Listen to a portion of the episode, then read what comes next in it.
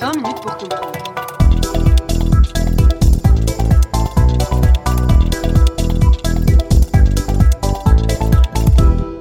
La politique étrangère de l'Union européenne. Bonjour à toutes et tous et bienvenue dans ce nouvel épisode de 20 minutes pour comprendre, le podcast qui vous aide à comprendre l'actualité internationale. Aujourd'hui, nous accueillons le professeur invité à Lucie Louvain, monsieur Raoul Delcorde. Bonsoir. Bonsoir. Vous êtes également ambassadeur de Belgique, membre de l'Académie royale de Belgique et de l'Académie des sciences d'outre-mer. Vous avez été ambassadeur successivement en Suède, en Pologne et pour finir au Canada de 2014 à 2018. Vous êtes docteur en sciences politiques et vous donnez ce quadrimestre un cours sur la politique étrangère européenne. Enfin, vous êtes l'auteur de six ouvrages traitant principalement des questions diplomatiques. Pour cet épisode, nous allons discuter de la politique étrangère de l'Union européenne et de sa place sur la scène internationale. Aujourd'hui, sur la scène internationale, différentes puissances existent. Lorsqu'on observe les indicateurs économiques de l'Union européenne et que nous les comparons à d'autres puissances comme les États-Unis, la Chine ou encore la Russie, on peut se poser la question de la place de l'Union européenne. Peut-on parler d'elle comme un acteur global?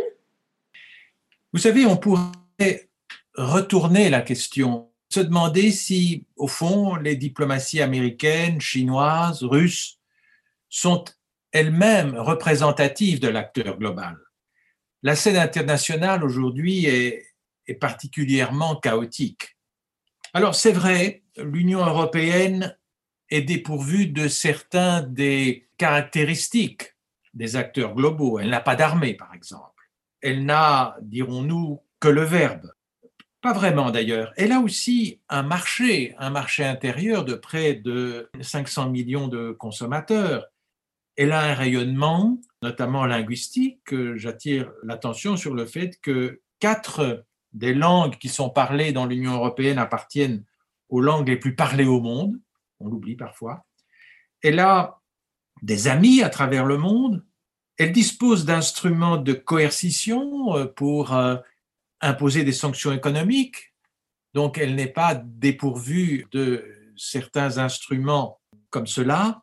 Et enfin, bien sûr, c'est une économie qui est bien intégrée au système monde. Alors, ce qui est nouveau avec la Commission européenne actuelle et avec Ursula von der Leyen, c'est l'idée que, pour citer euh, la présidente de la Commission, on doit avoir une commission géopolitique.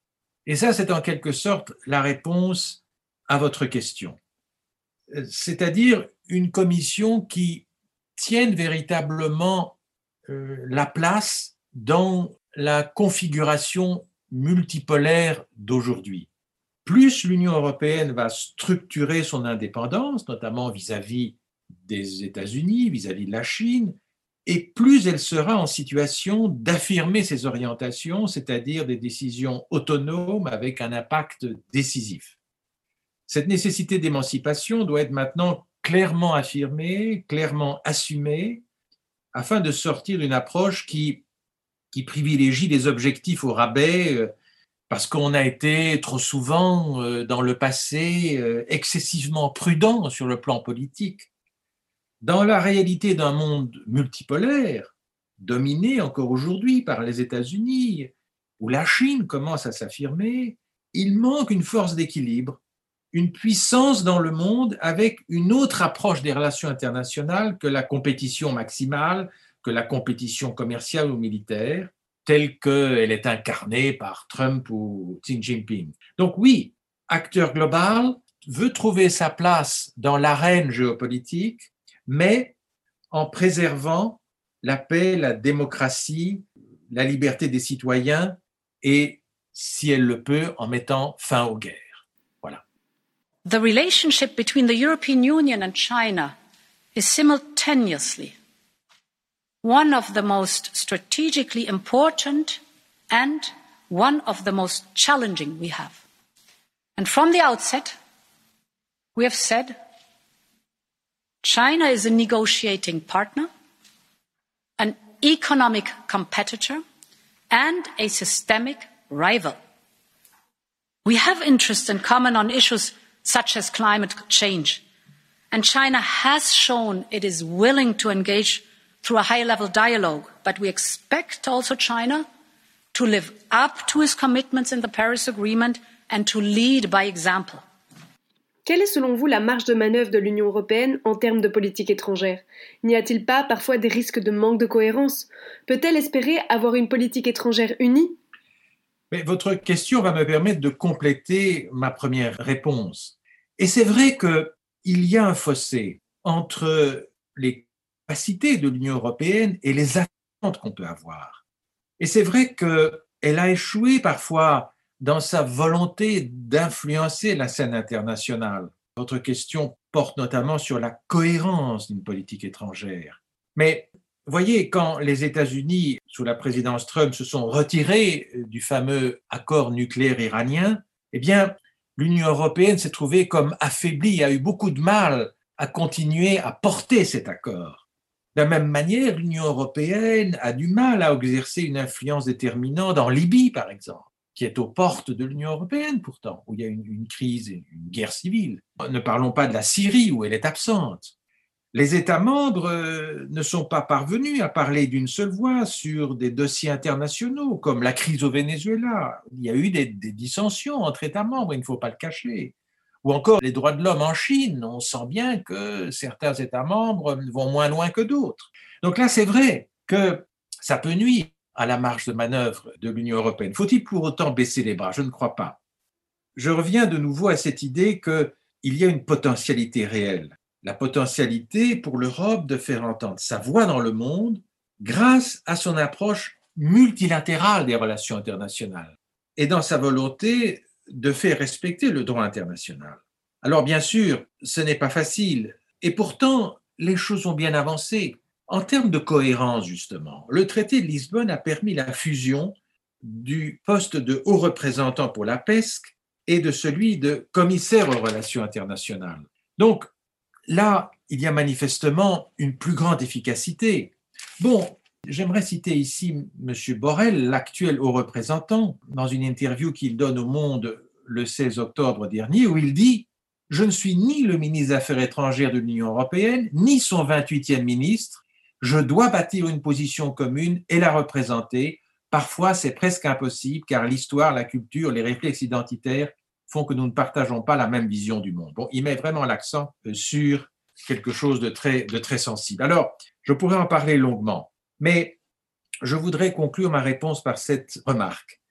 Les 15 dernières années ont montré que la multipolarité s'est renforcée, notamment par le jeu de la Chine, de la Russie, L'Union européenne doit en tenir compte.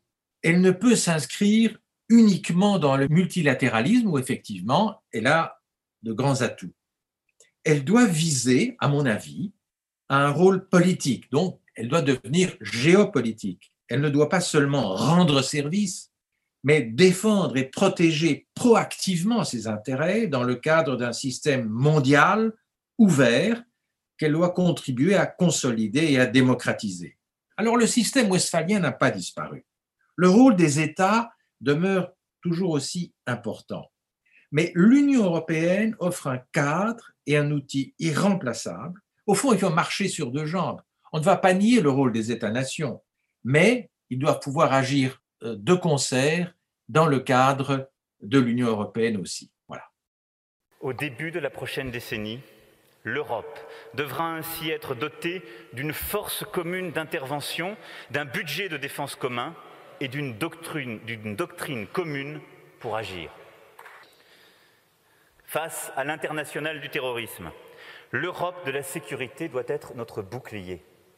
Ils s'infiltrent partout en Europe, leurs ramifications sont là, c'est donc ensemble que nous nous devons d'agir, de la prévention à la répression. Et qu'en est-il des capacités militaires de l'Union européenne? Lorsqu'on pense à une intervention armée hors Europe, on aurait plutôt tendance à penser directement à une intervention de la part de l'OTAN. Pouvez-vous nous éclairer sur la question? Bien. Vous savez, c'est un long débat et il y a parfois de la confusion à ce sujet. Quoi donc? Est-ce que l'Union européenne prétend concurrencer euh, l'OTAN Nullement? Mais Madeleine Albright, l'ancienne secrétaire d'État américaine, avait une formule qu'elle appelait les, trois D. Elle disait à l'Union européenne, par rapport à l'OTAN, no duplication, no discrimination, no decoupling. Bien, c'est clair. Et au fond, ça peut servir euh, de fil conducteur. Alors, me direz-vous, quoi? Une espèce de partage des tâches, peut-être? Euh, Comme si l'Union européenne devait, au fond, se concentrer sur son environnement proche, et l'OTAN pourrait euh, déployer ses troupes sur des théâtres d'opérations plus lointains, comme par exemple au, au Moyen-Orient. Mais attention, l'Union européenne ne peut pas et ne veut pas être le gendarme du monde. L'Union européenne ce ne sont pas les États-Unis d'Europe. Euh, il n'y a pas d'armée européenne. Et d'ailleurs, l'Union européenne ne, recherche pas une nouvelle alliance militaire. Je cite Borrell une fois encore, il n'y a pas d'alternative à l'alliance atlantique. On peut toutefois penser que l'OTAN ne couvrira plus certaines missions, ce qui imposera à l'Europe d'acquérir plus d'autonomie. Et on touche là du doigt un élément central, l'autonomie stratégique. Bien sûr qu'il y a complémentarité Union européenne-OTAN, c'est une évidence. On n'est pas dans une logique de concurrence. Mais il faut sans doute que la PSDC gagne en puissance, se renforce, de manière à pouvoir véritablement être une force qui puisse se projeter sur des théâtres éloignés. Alors, je crois quand même que d'une manière générale, l'Union européenne va quand même mettre surtout l'accent sur la gestion civile des crises et laisser à l'OTAN l'option d'intervenir avec un coefficient militaire beaucoup plus marqué. European Union defense initiatives and NATO alliance are the two sides of a same coin. And the European member states of the European Union are more and more ready to take responsibilities in order to increase its efforts on defense enhancing the NATO efforts and building together a stronger partnership. The war environment has become more risky, more challenging. From the beginning of the year, new dangers has appeared.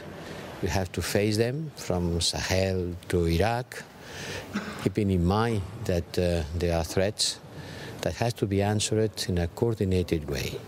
We have to develop our defense capacity in Europe building together with NATO. Vous savez, en dernière analyse, pour que l'on puisse parler véritablement de capacité militaire de l'Union européenne, eh bien, il faut une volonté politique. Est-ce qu'elle est là? Je pose la question. Voilà. Et quand on voit l'annexion de la Crimée, l'éclatement de la Yougoslavie, ou encore la difficulté d'avoir une réponse unie face à la Turquie, l'idée de l'Union européenne comme gardienne de la paix ne serait-elle pas un doux rêve? Je pense que l'Union européenne a une expérience de la paix à faire valoir. Vous savez, à bien des égards, elle a été le laboratoire de processus de paix civile qui sont mis aujourd'hui en œuvre à travers le monde, qu'il s'agisse de la décennie du terrorisme des années de plomb en Italie, du séparatisme basque ou du conflit d'Irlande du Nord. J'ai cité trois crises qui ont à un moment déchiré l'Union européenne qu'elle est parvenue à surmonter. Donc l'Union européenne sait ce qu'est le terrorisme, elle sait ce qu'est le séparatisme, elle a un devoir de paix vis-à-vis du monde, elle doit faire en sorte de devenir médiatrice, facilitatrice de tous les processus de paix et proposer son expérience et ses capacités sans s'imposer. L'Europe, c'est celle qui a inventé l'ordre westphalien.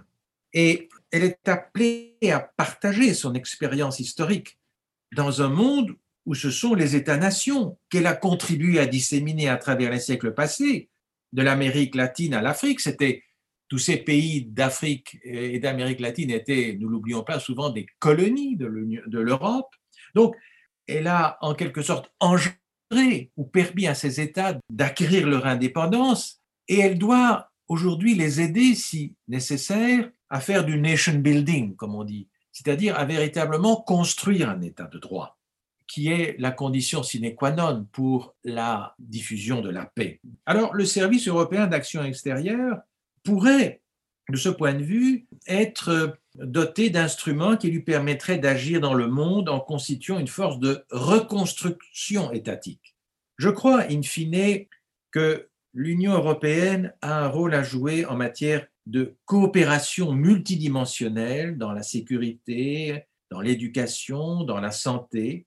Ce ne sont pas des recettes toutes faites, mais que ce soit en Libye ou au Mali, des pays qui sont déchirés par des guerres atroces, l'Europe ferait œuvre utile et deviendrait un acteur indispensable de la paix. Elle ne peut pas intervenir partout dans le monde où il y a des crises.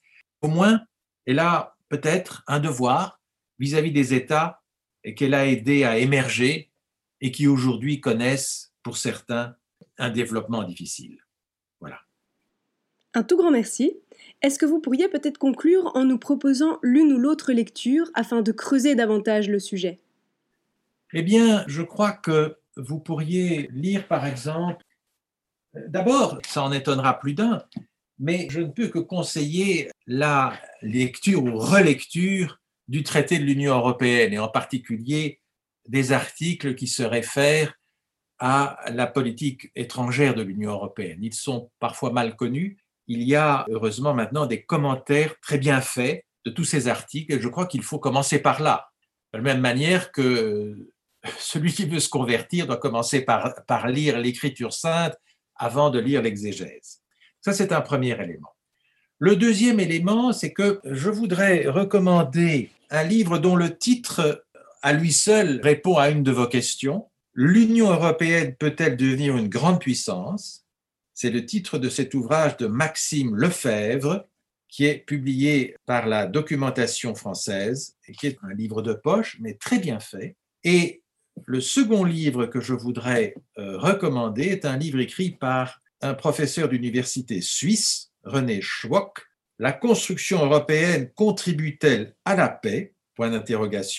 Livre qui est publié dans la collection Le savoir suisse par les polytechniques et universitaires romans. Livre de poche également. Voilà. Merci beaucoup. Alors de notre côté, pour en savoir plus sur l'Union européenne de manière générale, nous vous recommandons le livre L'Union européenne de la collection Que sais-je, écrit par Jean-Luc Mathieu. Si tu souhaites en savoir plus sur l'Union européenne, que cette thématique te passionne, alors reste attentif. Nous reviendrons très bientôt avec un nouvel épisode sur le sujet. C'était donc 20 minutes pour comprendre. Notre intervenant était Raoul Delcordre, que je remercie sincèrement. Je suis Sarah Fariat. À la technique, c'était Vincent Gabriel. Belle soirée à toutes et tous.